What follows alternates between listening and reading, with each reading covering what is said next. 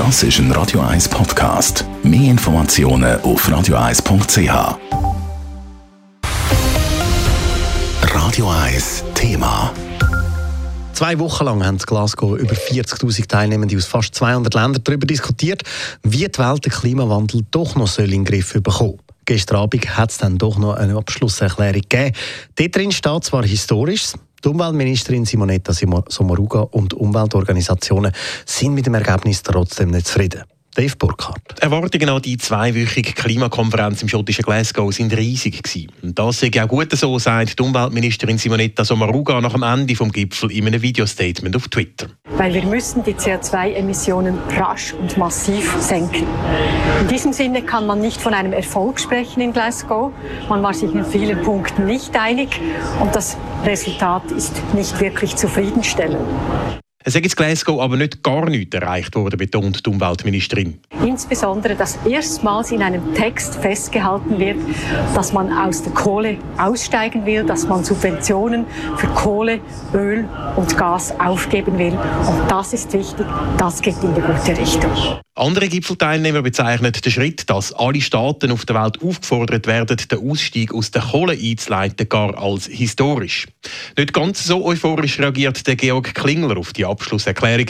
Er ist Klimaexperte bei Greenpeace. Man kann sagen, es ist toll, hat man so einen offiziellen Text quasi wirklich das Ende der Kohle. Wenn wir die nicht bald einstellen, dann können wir die Krise eh nicht lösen. Das ist gut, aber eigentlich, äh, ich weiß nicht, ob Sie sich erinnern, wie man nach 2015 nach Paris hat geschrieben, dort hat es geheißen, Paris ist der Anfang vom Ausstieg von der fossilen Energien, inklusive Kohle. Also das heißt, wir wissen das eigentlich schon seit 2015. Aber es sei immerhin mal ein Bekenntnis, wie auch der Verkaufsstopp von Fahrzeugen mit Verbrennungsmotor bis 2040. Dazu haben sich das Glasgow sechs grosse Autohersteller und 24 Staaten verpflichtet. Allerdings... Die Schweiz hat das nicht unterschrieben.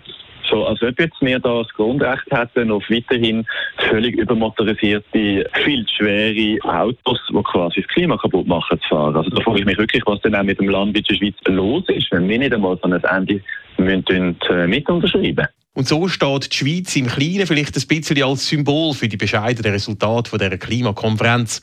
Weil die Schweiz hat das Geld, das Wissen und auch das politische System, um im Kampf gegen den Klimawandel eine wichtige Rolle einzunehmen, sagt der Georg Klingler. Und nichtsdestotrotz kommen wir dort völlig ambitionslos in so Konferenzen rein und wundern uns dann, dass nichts stärker rauskommt. Also da gesehen können wir die Schweiz schon als äh, quasi Beispiel nehmen, dass es ja so nicht kann funktionieren, wenn man für die Verhandlungen gar keine Vorstellungen hat, wie man wirklich zu einem Durchbruch kann kommen auch die Parteien wollen nach dem Klimagipfel von Glasgow jetzt mehr Engagement vom Bund. Sowohl Grüne als auch SP wollen eine Volksinitiative für einen Klimafonds lancieren. Dave Burkhardt, Radio 1.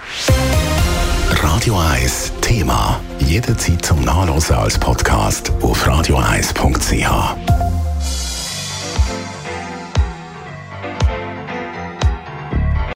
Radio 1 ist Ihre Newsender. Wenn Sie wichtige Informationen oder Hinweise haben, rufen Sie uns an auf 044 208 1111 oder schreiben Sie uns auf redaktion.radio1.ch.